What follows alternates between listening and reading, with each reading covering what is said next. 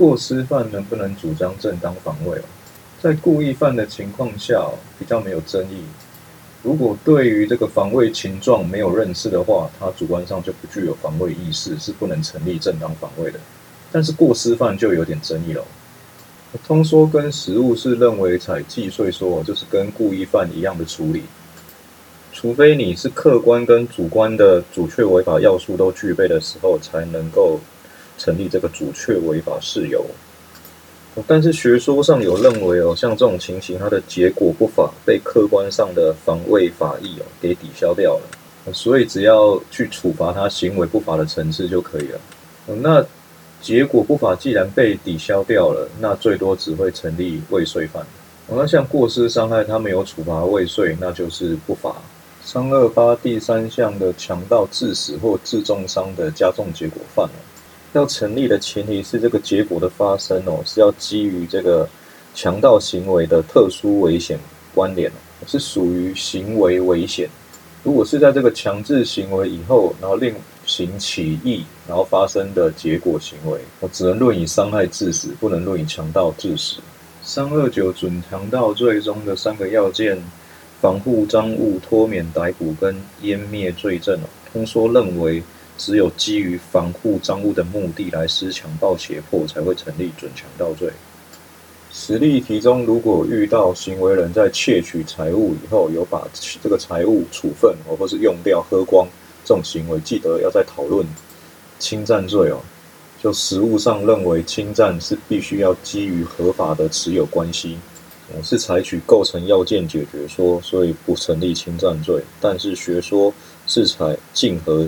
解决说，就算是盗赃物，还是刑法所保护的财产利益，只是后面的这个行为是与罚的后行为不另论罪。准强盗罪的强暴胁迫的对象，不以这个窃盗或抢夺的被害人为限只要是在时间空间具有密切关联的情况下遇到的对象，而对他施强暴胁迫，就算是当场施以强暴胁迫。那准强盗罪的继位税要怎么判断呢？通说实物是以这个前行为，就是窃盗或抢夺，哦是否计税来判断。那学说上有蛮多学者是认为要以最后是不是有取得这个财物来判断，因为这个强盗罪哦，准强盗罪也是在保护这个财产跟意识自由。如果你只看前行为的话，他的前行为其实通常都还没有开始有强制的行为，所以应该要看他后面的这个强制行为哦，有没有顺利的把这个取呃取得的持有关系稳固下来，来判断这个准强盗是既遂还是未遂。那如果前行为的窃盗或抢夺行为连左手都还不该当，那后面的强暴胁迫行为顶多也只会成立强制罪或是伤害罪。不会成立准强盗罪。那有一种争点叫做转念强盗，一开始可能是基于这个窃盗的故意哦，然后在行为中途可能被发现了以后，然后转为这个强盗的故意，然后也有实施强暴胁迫致死不能抗拒的行为。哦，那这时候实物只认为成立罪，就是成立这个哦强盗罪或是加重强盗罪，他没有论述罪并罚。理由就是因为有三二九的准强盗罪的规定，但学说认为是要数罪并罚。刑事结合犯的四个争点：相结合犯罪计税，不论基础犯罪计未遂，都论以刑事结合犯计税。多重结合只选一个最重的那一个结合罪结合，再与其他的并罚。结合犯的故意学说认为，行为时要认识所有的构成要件要素，但实务上认为，行为后另行起义而结合其他罪，只要两者有所关联者，都可以论结合犯。第四个结合犯的成立顺序不会影响行政学哦，行政决决策的几个模式哦，由高度理性到低度理性排列。最理性的叫做广博理性模式哦，Rational Comprehensive Model。我们这一说必须要掌握到所有的资讯、政策跟分析后果，所以往往很难达到。再来是满意决策模式哦